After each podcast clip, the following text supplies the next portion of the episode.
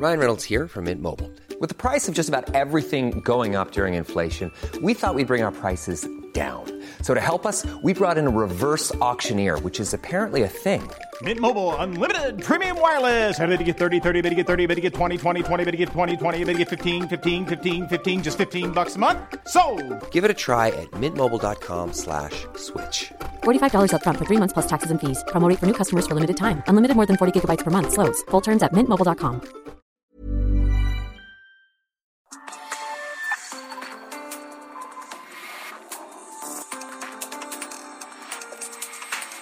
noches y bienvenidos a República H. Hoy es martes 5 de octubre de 2021. Yo soy Alejandro Cacho y le agradezco que nos acompañe. Le invito a que se quede con nosotros la próxima hora aquí en República H. Tenemos muchos temas. Saludos a quienes nos escuchan a través de la cadena nacional de El Heraldo Radio, 98 estaciones a lo largo y ancho de la República Mexicana. También a quienes nos escuchan y nos ven del otro lado de la frontera en el sur de los Estados Unidos. Gracias a todos por estar aquí.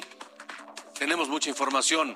Hoy, por ejemplo, aumentan los conflictos en Chiapas y el que surge ahora es en Altamira, Chiapas, una población que tiene detenido a su presidente municipal, al saliente, que deberá pues eh, trasladarle el mando a su esposa, pero la gente no está de acuerdo con eso allá en Altamira, Chiapas, y eh, se suma a la lista de gobiernos municipales en conflicto allá en Chiapas. Además, en Tapachula, también en Chiapas, los migrantes anuncian una nueva caravana rumbo a la Ciudad de México. Así que Tapachula, eh, Chiapas completo se está descomponiendo y el gobierno de Rutilio eh, Escandón simplemente parece que no existe. No dice una ni otra ni nada. Así que eso allá en Chiapas. En Quintana Roo, el coordinador del gabinete del gobernador Carlos Joaquín González tiene problemas. Está acusado, por un lado, de extorsionar a un empresario, mientras que también está acusado de despojo por parte de, de unos habitantes en Playa del Carmen.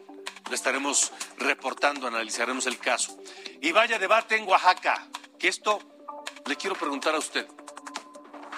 Allá en Oaxaca, el Congreso aprobó dar, reconocer el derecho a menores de 12 años en adelante, repito, 12 años en adelante, de elegir su identidad de género. Es un derecho claro, pero ¿de qué sirve que le reconozcan a un niño o niña de 12 años en adelante elegir su, identidad de género si legalmente aún no es una persona mayor de edad, no es un ciudadano con plenos derechos? Estaremos hablando del tema con la diputada oaxaqueña Magali López Domínguez, quien impulsó esta iniciativa. Así que tenemos temas interesantes hoy aquí en República H. Yo soy Alejandro Cacho. Comenzamos.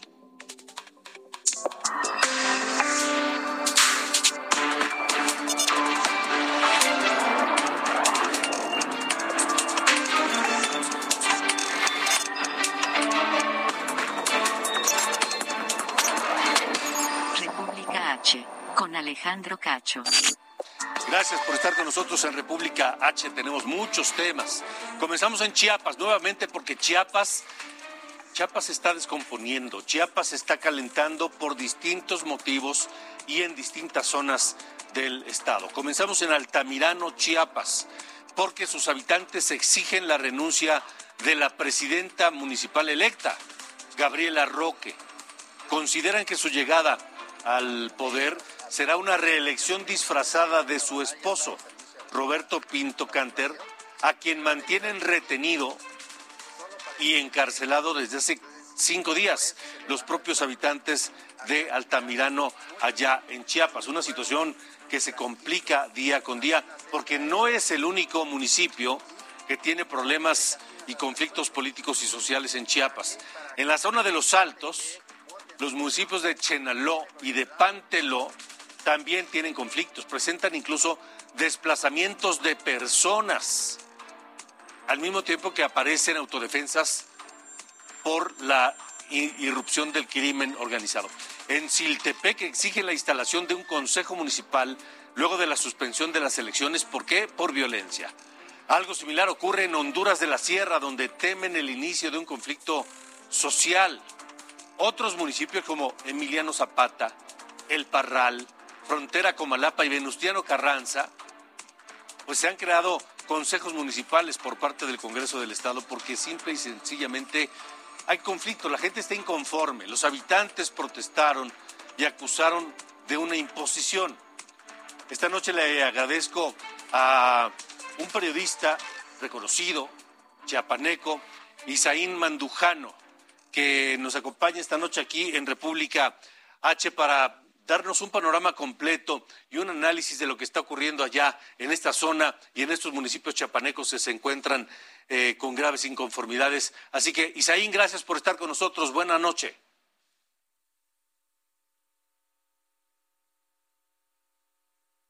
Hola, Isaín. No sé si él me escucha, yo no lo escucho. No. Algo está pasando con la comunicación con Isaín Mandujano allá en, Chiapas, que le decía, tiene el pulso perfecto de lo que está ocurriendo en materia política y en materia de seguridad en la zona de los Altos de Chiapas que se encuentra en esta disyuntiva, porque hay municipios, ya se los enlistaba, eh, varios de ellos que no, cuyos pobladores no reconocen a las autoridades electas a través de las urnas. Y el Congreso local ha tenido que eh, nombrar consejos municipales. Isaín, Isaín Mandujano, gracias por estar con nosotros. Buenas noches. Adelante. Estamos al aire, Isaín. Buenas noches. Bueno, no. Algo está pasando con Isaín Mandujano. Ojalá lo pongamos, lo podamos eh, restablecer más adelante. Vamos a otra cosa. El gobernador le decía, Rutilio Escandón, simplemente, pues no, no existe, no se pronuncia no habla ni de las ejecuciones públicas que han ocurrido y que siguen ocurriendo en distintos puntos de la geografía chiapaneca, no habla de los conflictos magisteriales en Chiapas que incluso eh, llegaron a su clímax cuando el presidente López Obrador estuvo en Chiapas de gira y lo mantuvieron retenido en su camioneta dos horas antes de la conferencia mañanera, conferencia que no se pudo llevar a cabo por eso. Tampoco habla el gobernador Rutilio Escandón de eh, el pésimo sistema de vacunación contra el COVID, tan malo que tuvo que intervenir el director del Seguro Social. Es decir, no habla de la irrupción de grupos armados, de encapuchados, con armas largas en la zona de los Altos de Chiapas, tres en menos de un mes. ¿Y dónde está el gobierno chiapaneco? Parece que no existe. Ahí mismo en Chiapas migrantes haitianos y centroamericanos lanzaron un ultimátum ahora a las autoridades migratorias, autoridades federales. Vamos contigo, José Eduardo Torres, tú tienes el seguimiento puntual de todo lo que ha ocurrido allá, te escuchamos, buena noche. Alejandra, buenas noches, qué gusto saludarte. Y si no se pronuncia de varios temas el gobernador de Chiapas, tampoco lo va a hacer en torno al tema migrante, que otra vez causa efervescencia social aquí en el sureste de esta entidad, precisamente en Tapachula, donde este día haitianos y centroamericanos protestaron frente al edificio del Poder Judicial de la Federación, a donde acudieron junto a activistas para llevar amparos y que estos amparos les sean válidos para que ellos puedan transitar libremente por México.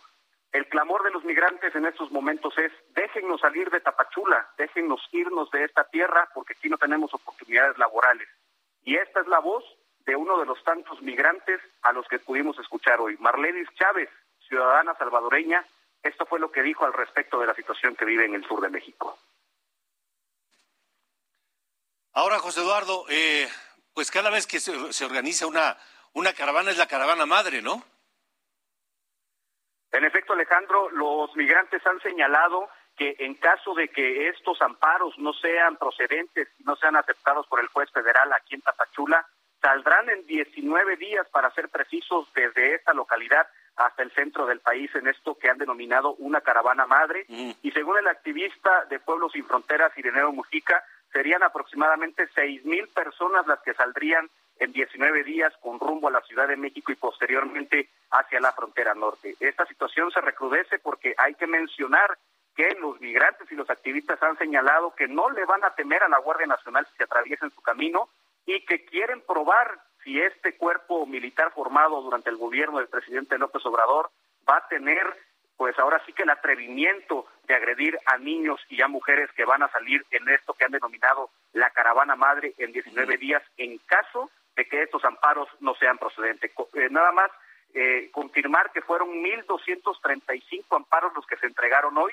y que en próximos días tendrían que tener resolutivo por parte de las autoridades federales aquí en Chiapas y también mencionar que a diario siguen entrando flujos de migrantes provenientes de Centroamérica que evidentemente vienen escalando por varios países y que hasta el momento, según Balceros del Río Suchiate, entran aproximadamente 300 migrantes por día. De nuevo, este embudo humano formándose en la frontera sur en medio de este pronunciamiento de los migrantes de que si 19 días no los dejan con estos amparos transitar libremente por México, se irán en caravana, Alejandro. ¿Y mientras qué pasa? ¿Mientras de qué viven? ¿Dónde duermen? ¿Qué hacen todas estas personas, eh, José Eduardo? Es una situación verdaderamente agobiante, Alejandro, porque hay gente que tiene que dormir en la calle. Eh, en estos momentos ya no se les da la oportunidad de ocupar las plazas públicas, fueron desalojados de estos puntos por las autoridades municipales y bueno, el, sentir de los migrantes es precisamente lo que estábamos mencionando, el clamor de una mujer salvadoreña que expuso lo que está viviendo en estos momentos en Tapachula. Vamos a escucharla, Alejandro. Dificulta porque no puedo tener un documento para poder viajar con mi familia. Somos ocho, no venimos aquí porque queremos molestar, tenemos una gran necesidad.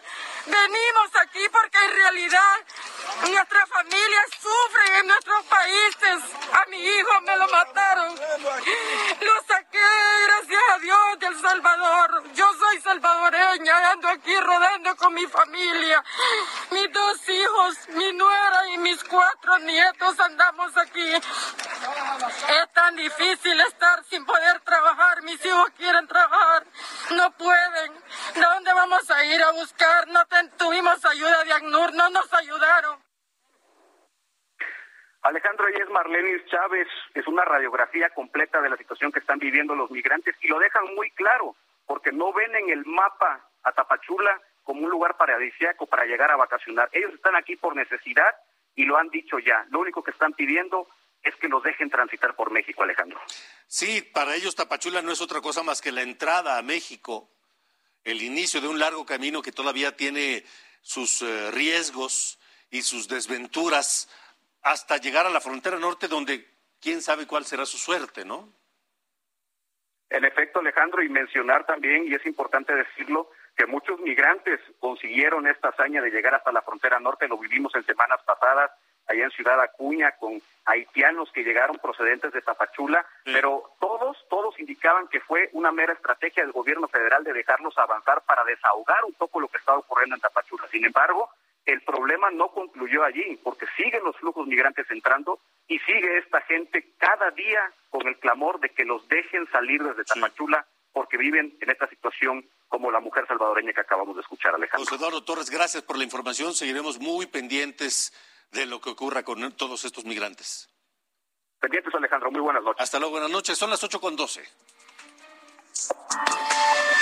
Esto es República H.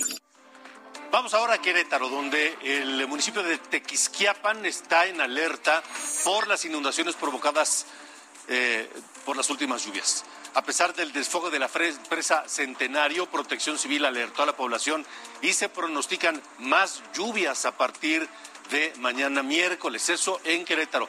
En Tula Hidalgo, la Coordinación Nacional de Protección Civil terminó el estado de emergencia tras casi un mes de las inundaciones ocasionadas por el desbordamiento del río Tula.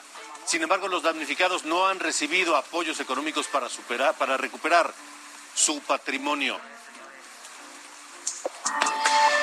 La entrevista en República H. Le platicaba al inicio del programa que Juan Carlos Pereira, el jefe de gabinete del gobierno o del gobernador Joaquín Carlos Joaquín González en Quintana Roo, tiene problemas. Suma varias denuncias en su contra. Lo acusan de despojar de un terreno a habitantes de Playa del Carmen. Imagínense lo que cuesta un terreno en Playa del Carmen. Pero no es el único caso. El empresario regimontano Miguel Mosqueda Saldívar lo denunció también por acoso y por extorsión. Y precisamente esta noche aquí en República H me da gusto y le agradezco al empresario regio Miguel Mosqueda Saldívar que nos acompañe. Gracias, Miguel, por estar en República H. ¿Qué tal, Alejandro? ¿Cómo estás? Buenas noches. Gracias por atender la llamada. Al gusto. ¿Qué hizo este individuo Pereira? Mira, te comento, eh, para nosotros como, como regiomontanos que buscamos una inversión con capital regio en un destino como Quintana Roo nos resulta muy atractivo. Y es por ello que como desarrollador y como empresario hemos estado trabajando ahí desde hace más de ocho años aproximadamente y estamos desarrollando proyectos constantemente. Sin embargo, pues imagínate lo que resulta en un clima de cambio de, pues, este, partidos políticos, de incertidumbre, eh, no solamente en el tema político, sino en el ambiente inmobiliario y con los diferentes temas que conllevan hacer inversiones en un lugar como el Riviera Maya, Quintana Roo, que después de, de pasar situaciones tan adversas como la pandemia y cambios electorales, resulta que tengo que rendirle cuentas a una persona que está buscando, eh, en lugar de servir a las gentes que estamos buscando invertir, servirse de las mismas. Para mí es ya frustrante y he decidido hacer manifiesto mi molestia a través de diferentes medios donde no voy a, acceder ni voy a permitir que me sigan eh, pidiendo lo que quieran para el tema de licencias. Y saben lo que implica porque un retraso en un tema de una licencia a, nosotros que levantamos capital privado, ya sea a riesgo o a inversión, pues obviamente el tiempo genera costo y el costo pues repercute en las utilidades del proyecto. Entonces, ¿qué sucede? Ellos deciden, en este caso particular con este señor, que él maneja los permisos, que lleva una relación muy cercana con el gobierno actual, entonces maneja el, ahora sí que el, la cura y, y, la y la qué te digo la problemática que puede representar no tenerla, por decirlo de una manera, ¿no? Pero, a ver, digo, tan cercana que es el jefe del gabinete del gobernador Carlos Joaquín González de Quintana Roo. Eh, ah, de, qué estamos hablando, Miguel? ¿Es una inversión para, para, para qué? ¿Para hacer, construir qué? Nosotros ya hicimos dos proyectos ahí. Un proyecto de 76 departamentos, otro de 27 terminados, acabados y entregados. Mm. Y estamos haciendo un proyecto de 136 departamentos, más, más 15 frente al mar y es un proyecto de 15 hectáreas de 1.050 departamentos. Pero ¿qué sucede? Si no saco los permisos con él, luego me bloquean los permisos y me cobran una cantidad que responde a 20 veces más lo que realmente es el costo, ¿verdad? Entonces, ¿cómo puedo yo eh, meter en mi proforma un número que no responde a la lógica financiera? Simplemente un capricho de una persona que tiene el poder de decirme si me da o no el documento. Y si lo consigo por otro medio, me dice, ah, bueno, me tienes que pagar por el tiempo que le dediqué en averiguar cuánto costaba tu, permiso, ¿no? O sea, este individuo no solamente está extorsionando, sino la hace de gestor, ¿no? Claro, tiene su empresa de gestoría, pero aparte goza de la impunidad, porque como es una persona muy cercana al gobierno actual, pues puede hacer lo que le viene en gana y pues obviamente como empresario lo último que tiene son problemas, donde quiere sacar las cosas adelante, pero ya, ya estoy harto, estoy cansado y no pretendo permitir que suceda esto más tiempo, al menos en mí. ¿Cuánto dinero significa lo que está este individuo Juan Carlos Pereira, el jefe de la oficina del gabinete de Carlos Joaquín González, les estaba pidiendo para este proyecto? A mí me estaban pidiendo una diferencia de 20 millones de pesos, cerca de los 20 millones de pesos. O sea, él quería 20 millones de pesos para él. No, por la molestia. Ajá. ¿Por qué? Porque no sacó el permiso él, porque no sacó los trámites él, ah. él quería esa cantidad. O sea, un moche de 20 millones de pesos. Sí, obviamente él no llega directamente a pedírmelos a mí, me mandó una persona, una escolta armada, al Hotel Renaissance, donde me dice que pues quiere un cheque, ¿no? Y si no me da el cheque, él saca una publicidad mía negativa y cosa que hizo en un terreno de él, y luego me dijo que no se me ocurriera quitar la lona, que ni se me acercara la lona porque él es dueño del terreno y no solamente es dueño del terreno, sino de la policía que está enfrente, que es una policía federal. Y digo, ah, entonces puede gozar del Estado para eh, hacer lo que él le venga en gana. Ahora, supongo que el gobernador Carlos Joaquín González ya debe estar enterado de esto porque la denuncia es pública contra este pues hombre, Juan Carlos Pereira. ¿Ya hubo alguna reacción, comunicación o por lo menos pregunta del gobernador sobre este asunto? Al día de hoy ninguna. O sea, el gobernador ya debe estar enterado y como si no, como que no oye.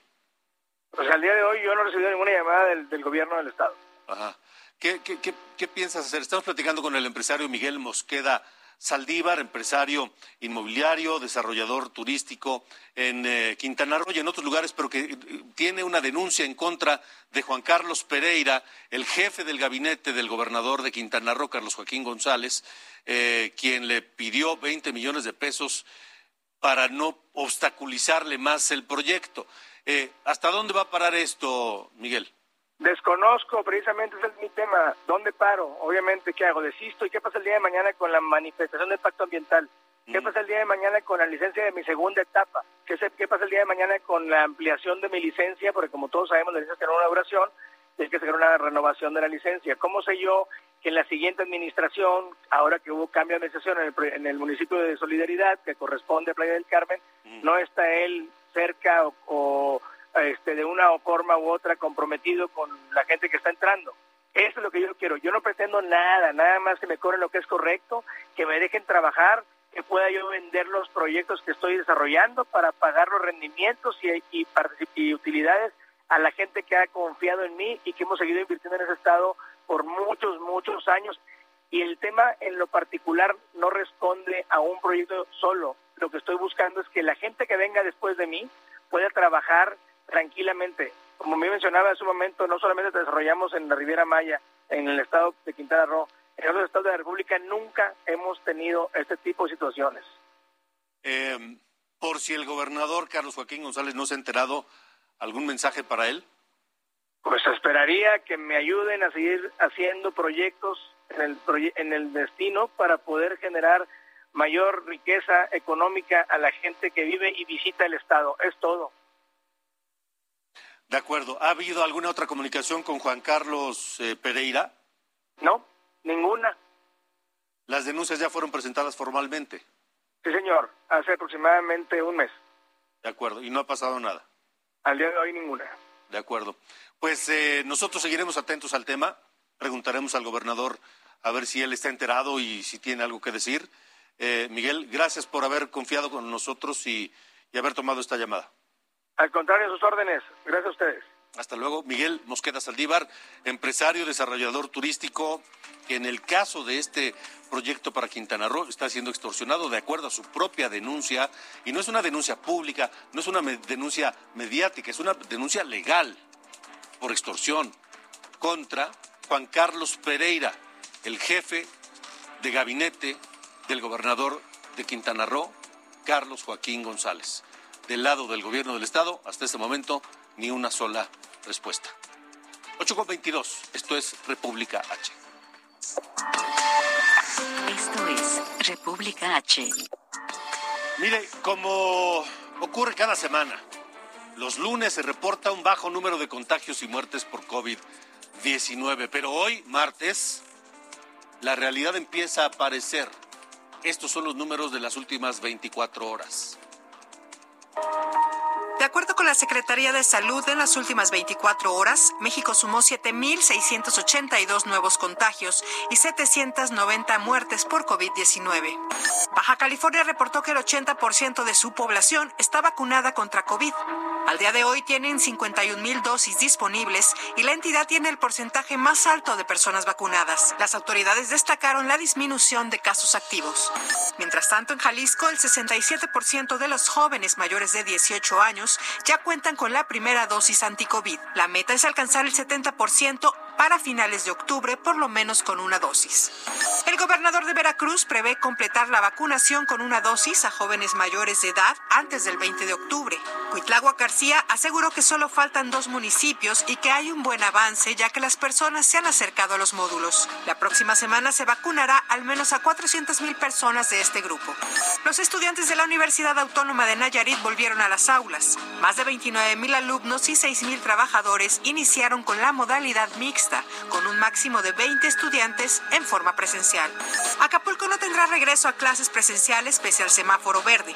Los maestros explicaron que existen las condiciones para volver, pero en algunos planteles hay daños estructurales por el sismo del 7 de septiembre, por lo que no expondrán a los alumnos hasta tener un dictamen de protección civil. Ya no habrá conferencias diarias de COVID en Nuevo León. El gobernador Samuel García detalló que se informará sobre el tema los domingos, martes y jueves a las 10 de la mañana. Prevé una reunión con el subsecretario de Salud, Hugo López Gatel, para solicitar más vacunas. El gobernador de Tamaulipas confirmó que en Tampico y Ciudad Victoria sí habrá ferias y exposiciones. Francisco García Cabeza de Vaca indicó que el Comité de Seguridad y Salud Pública aprobó los eventos luego de que el estado pasó amarillo. El aforo podrá ser de hasta 15 mil personas. No se vaya. Aquí en República H vamos a hablar en un momento más de lo que se aprobó en el Congreso de Oaxaca. Que los niños a partir de los 12 años puedan decidir sobre su, identidad de género. Un tema polémico sin duda. Niños de 12 años, 13, 14, 15, pero que todavía no tienen la edad legal para tomar decisiones, no tienen derechos plenos como ciudadanos. Hablaremos de esto en República H después de una pausa. Continuamos. H con Alejandro Cacho. Regresamos. República H con Alejandro Cacho.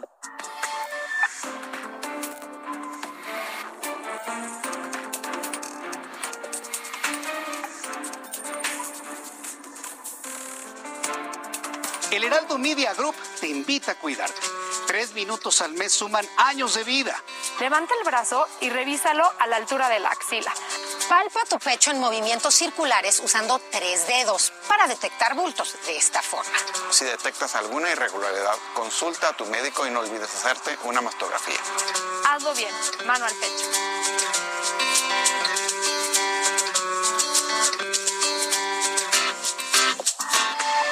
La entrevista en República H. Continuamos, son las ocho y media de la noche, tiempo del centro de la República Mexicana. Oaxaca se convirtió en el primer estado en reconocer el derecho de menores de 12 años y más para elegir su identidad de género, siempre y cuando sea autorizado por sus padres. Esta reforma se considera un muy importante paso en el derecho a la identidad, pero implica otros desafíos y siempre será polémica este tipo de decisiones. Le agradezco a la diputada Magali López Domínguez, diputada allá del Congreso de Oaxaca, que está con nosotros, impulsora de esta iniciativa. Diputada, buenas noches, gracias por estar aquí. Muy buenas noches, muchas gracias por la invitación. Así es, yo impulsé esta esta iniciativa que afortunadamente el 22 de septiembre se aprobó en el Congreso del Estado de Oaxaca con una mayoría calificada de 29 votos. 29 votos eh, que dijeron sí exactamente a qué. Dijeron sí al reconocimiento de la identidad de género de adolescentes mayores de 12 años. Con esto estamos reconociendo este derecho para que las adolescencias trans puedan hacer este trámite ante el registro civil y puedan obtener su acta de nacimiento con el género que ellos se sientan identificados. Y esto también será con el acompañamiento de su madre, padre o tutor legal y en su caso de no contar con el acompañamiento de alguno de ellos, será la, la Procuraduría Estatal del Derecho de Niñas, Niños y Adolescentes del Estado de Oaxaca quienes van a hacer el acompañamiento en este trámite.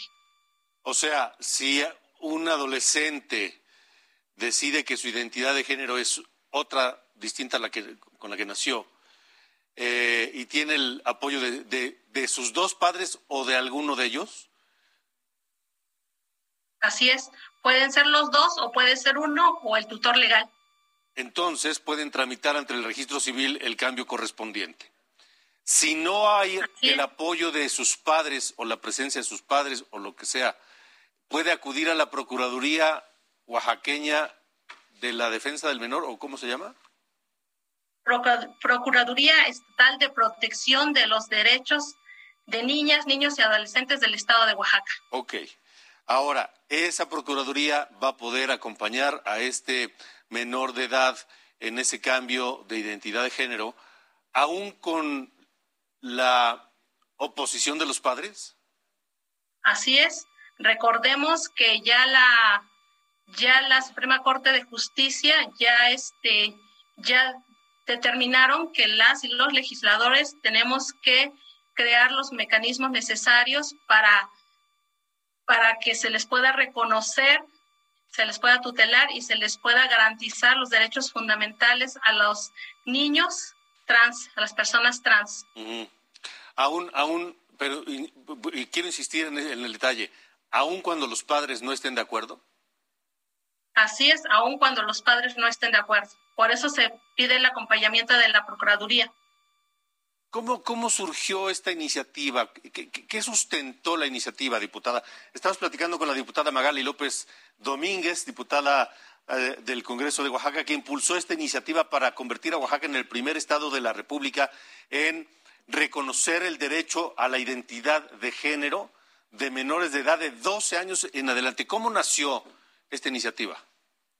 Esta iniciativa deviene de los organismos internacionales de derechos humanos, del Comité de, los Derechos del Niño de la Organización de las Naciones Unidas, quienes han establecido que se tiene que legislar, se tiene que combatir la discriminación que sufren las personas trans. Y también el resultado de las reuniones con familias trans, con niños, con psicólogos, inclusive con abogados que estuvieron a favor de esta iniciativa. Ahora, Con esto estamos garantizando sus derechos. Ajá. Ahora, este deseo de un adolescente que quiere que se le reconozca una identidad de género distinta, ¿se va a llevar a cabo solamente con que lo manifieste o hay todo un procedimiento, hay el, para, para, no, para evitar confusiones o arrepentimientos posteriores o dudas. Eh, ¿Habrá algún proceso o no? Sí, va a acudir ante ante el registro civil con si va acompañado de sus papás con la identificación oficial de alguno de ellos mm.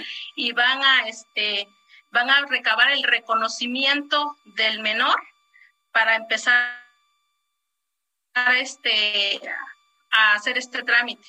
Con su consentimiento lo van a iniciar. Por eso se informa que establecimos que se debe de capacitar a personal de registro civil con perspectiva de género, con perspectiva de derechos humanos, para que tengan conocimiento. Sí, yo, yo, entiendo perfectamente eso, pero no hay, no hay un procedimiento en el que haya un, eh, una evaluación del, del, del, del adolescente para saber si ese es realmente, si está convencido de su voluntad, o a lo mejor es una confusión, o tal vez sea una, una influencia de la moda, o, alguna otra razón, y que, que evite que posteriormente haya algún arrepentimiento, diputada. Hemos platicado con psicólogos y nos dicen que los niños trans no, este, nos no se dan cuenta de que son trans hasta los 18 años, lo empiezan a manifestar desde pequeños, inclusivos desde los dos años con su comportamiento y en muchos casos desconocen la palabra trans, pero ellos no se asumen con, la, con el género con el que nacen. Entonces, en Oaxaca establecimos que fueran los 12 años, que es este, la entrada a la adolescencia, pero en sí hay niños y de hecho nos pedían que se quitara la edad que fuera libre para que niños de 6, 5 años pudieran acceder a este derecho. Mm.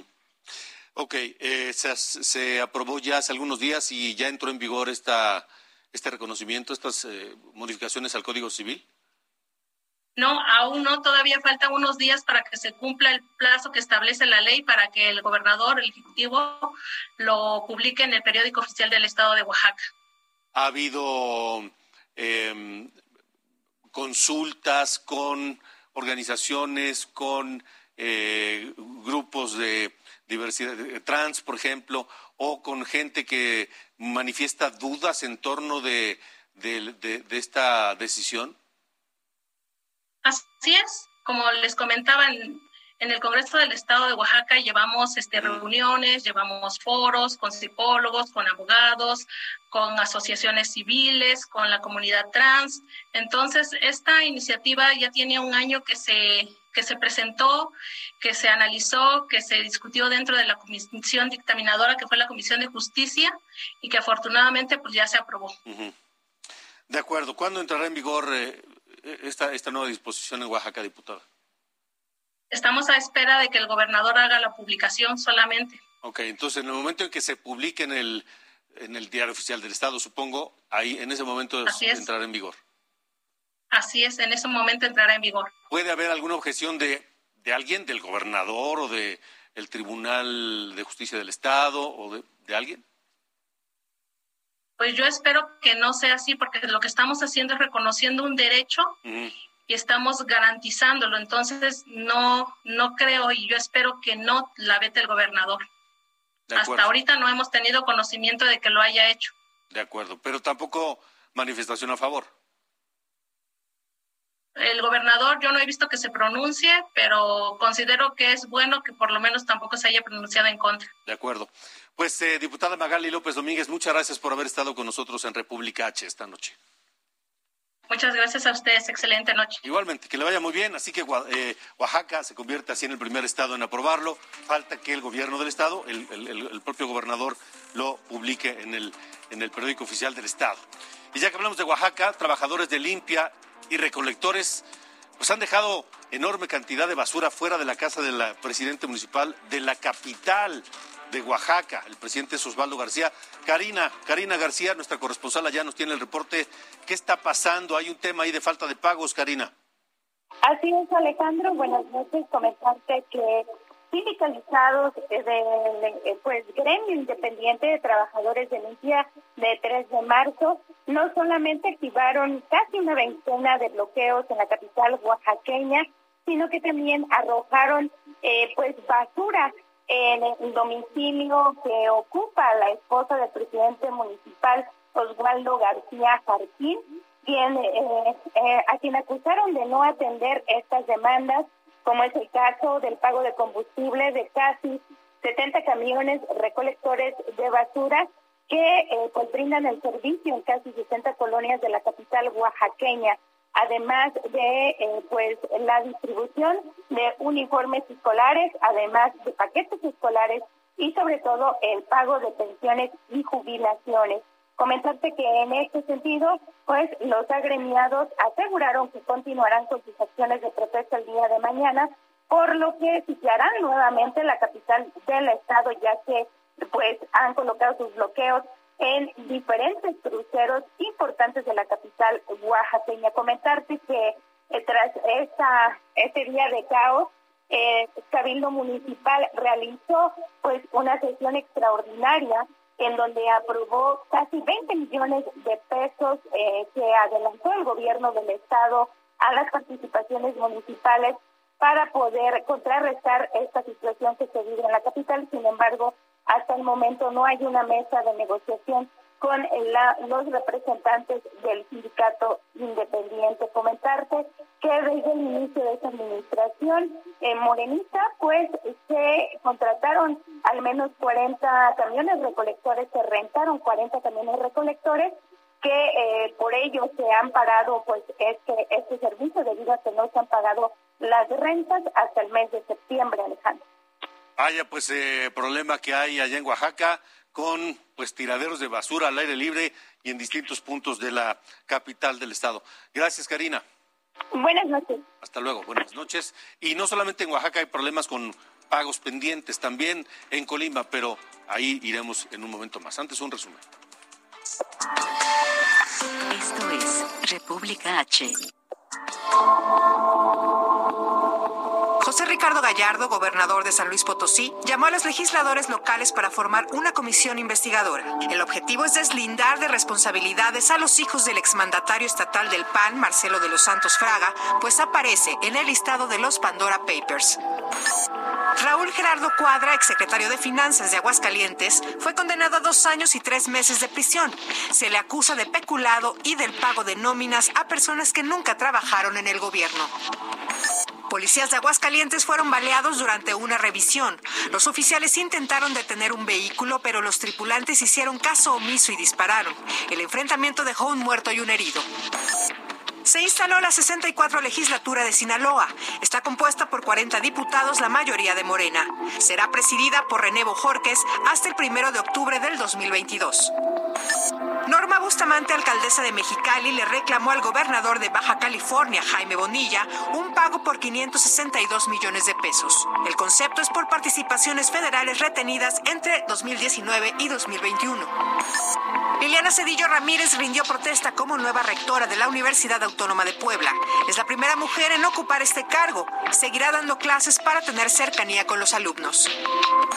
La Fiscalía de Chihuahua emitió una alerta por la desaparición de 12 migrantes en la frontera de Texas. Los hombres se dirigían hacia Ojinaga. Un menor que viajaba con ellos declaró que antes de llegar a su destino los retuvieron. El pequeño logró escapar. Explotó un ducto de diésel en Apodaca, Nuevo León. Una persona resultó con quemaduras de segundo y tercer grado en el 80% de su cuerpo. Se investiga si la explosión fue a causa de una toma clandestina. Una aeronave se desplomó e incendió en el municipio de Valecillo, en Nuevo León. Hay un saldo de dos lesionados. Protección Civil explicó que la nave se estrelló y durante la caída comenzó a incendiarse. Los tripulantes venían de Texas. Colima, en República H. Así es, Colima que desde hace ya varios semanas, meses, tiene problemas de liquidez. No hay dinero para pagar eh, muchos proveedores, nóminas de empleados del gobierno estatal o del gobierno municipal. Ahora trabajadores del Centro de Desarrollo Infantil están protestando y el motivo es el mismo. Marta de la Torre, tú tienes los detalles desde Colima, ¿cómo te va? Así es, Alejandro, buenas noches. Buenas noches también al auditorio, pues trabajadores de los centros de Desarrollo Infantil, los CENDIS de Tierra y Libertad, se manifestaron esta mañana en la Secretaría de Educación eh, Pública aquí en la entidad debido a que pues, el área de finanzas de esta dependencia solamente les aportó el 25% para el pago de las dos quincenas de septiembre. Con esto, pues simplemente se vieron afectados el sueldo de 350 trabajadores. La diputada del Partido del Trabajo y también exdirectora general de los CENDIS, Evangelina Bustamante, explicó que desde ayer han tenido reuniones y les han informado que no les van a poder dar recursos. Y es que indicó que a pesar de que eh, ya tuvieron estas reuniones, pues se hizo una aportación en los meses de enero, febrero y marzo, por lo que bueno, se quedaron sin recursos para este mes de septiembre y temen que si hacen una aportación extraordinaria, pues van a tener algunas observaciones. Sin embargo, para la diputada local, pues esto sería falta de eh, pues disponibilidad de los funcionarios, ya que asegura que pues tienen algunos otros recursos para poder hacerles el pago del 100%, no solamente el 95, como por ejemplo recurrir a la clave U080. Algo pues asegura que ya se cerraron estos funcionarios y no les van a entregar la quincena completa a estos 350 trabajadores. Y bueno, pues son parte del problema, como bien lo mencionabas, Alejandro, porque, por ejemplo, en la misma situación se encuentran los Fiscalía General del Estado, también llegan retrasos en el caso del pago de los, de los policías estatales y así muchos de los burócratas aquí en la entidad. Es el reporte. Oye, Marta, eh, recuerdo que a la, la gobernadora Indira Vizcaíno eh, dijo que luego de una, una reunión con el presidente López Obrador, el gobierno de la República se había comprometido a apoyar a Colima en lo que restaba del año o lo que resta del año. ¿Sabemos qué está pasando? Es correcto, Alejandro. El gobernador José Ignacio Peralta Sánchez ha recurrido quincena con quincena a la Secretaría de Finanzas para hacer un trámite que, bueno, parece que es bastante largo para que les eh, den esta aportación quincena por quincena, por lo que el recurso llega bastante. Entonces, en lugar de pagarles el día primero o el día 15, les están pagando 8, 10, eh, hasta 14 días después, por lo que los trabajadores pues se encuentran desesperados. Claro, claro, claro, porque el hambre no espera ni los pagos ni nada, ¿verdad? Bueno.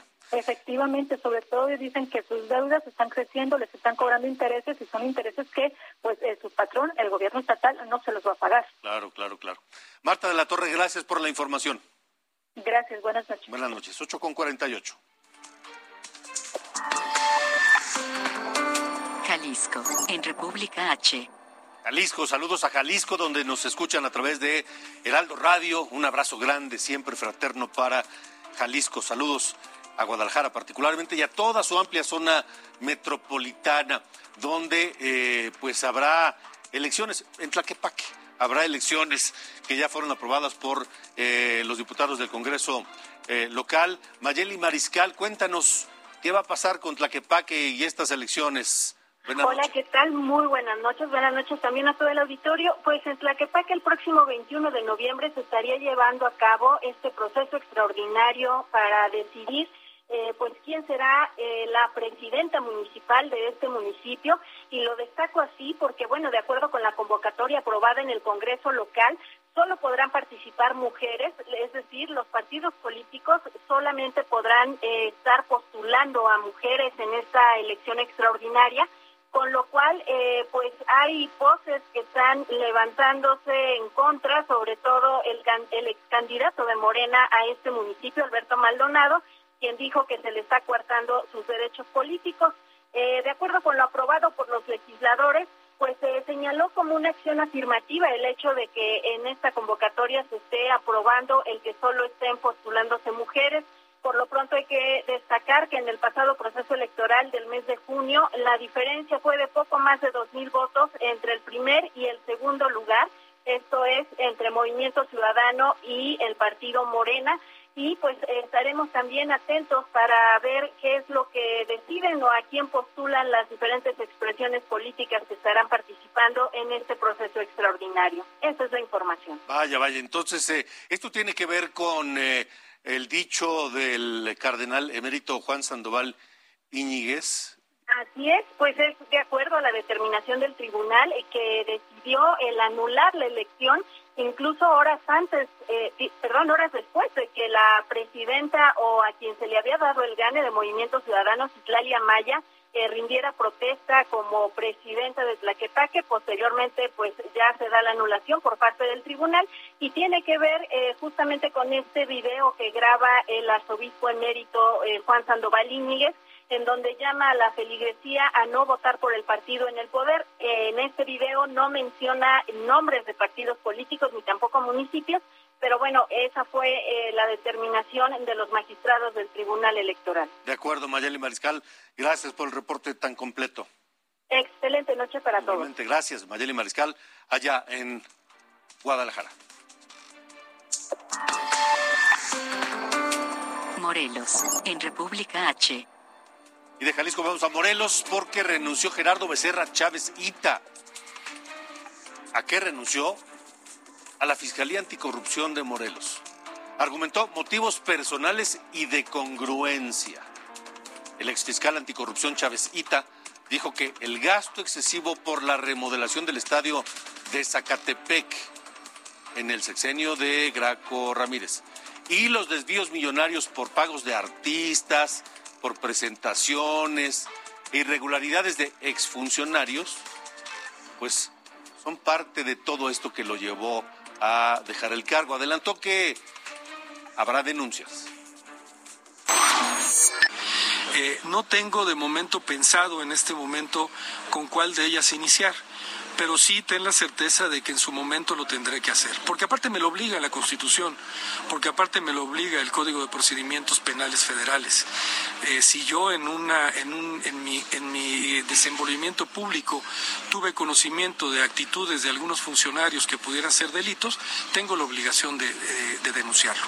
Y bueno, en su momento lo tendré que hacer, Raúl. ¿Qué eh, algunas anomalías que pudieras mencionar? Mira, hay anomalías en varias secretarías, pero no quisiera adelantarme, no quiero generar ámpula. Esto va a seguir dando de qué hablar. Vamos ahora a Guerrero.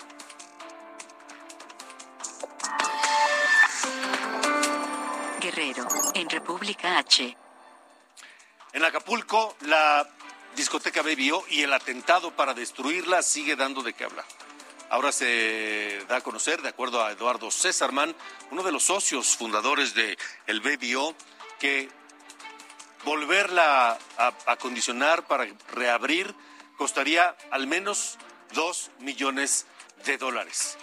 Dijo que el ataque contra el BBO está muy caliente y que no es momento de abrir, pero que pues hay mucha gente que se quedó sin empleo y que vivió muchos años del éxito del Baby O, que por cierto, sí estaba asegurado, como dijo el presidente López Obrador, pero ningún seguro cubre incendios provocados.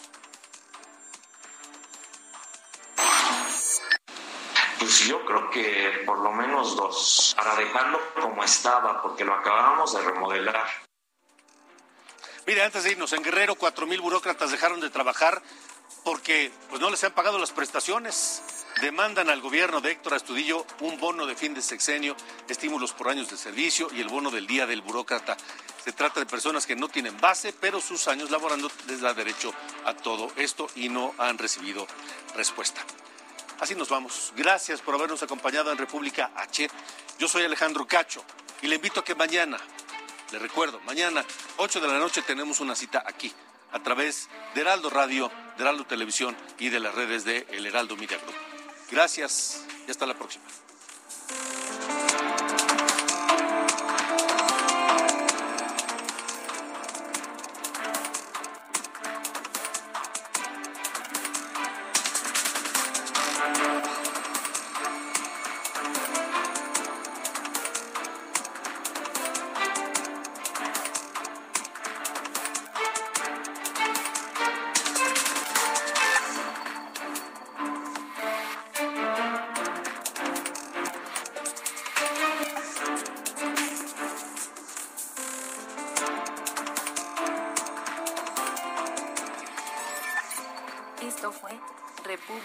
H con Alejandro Cacho.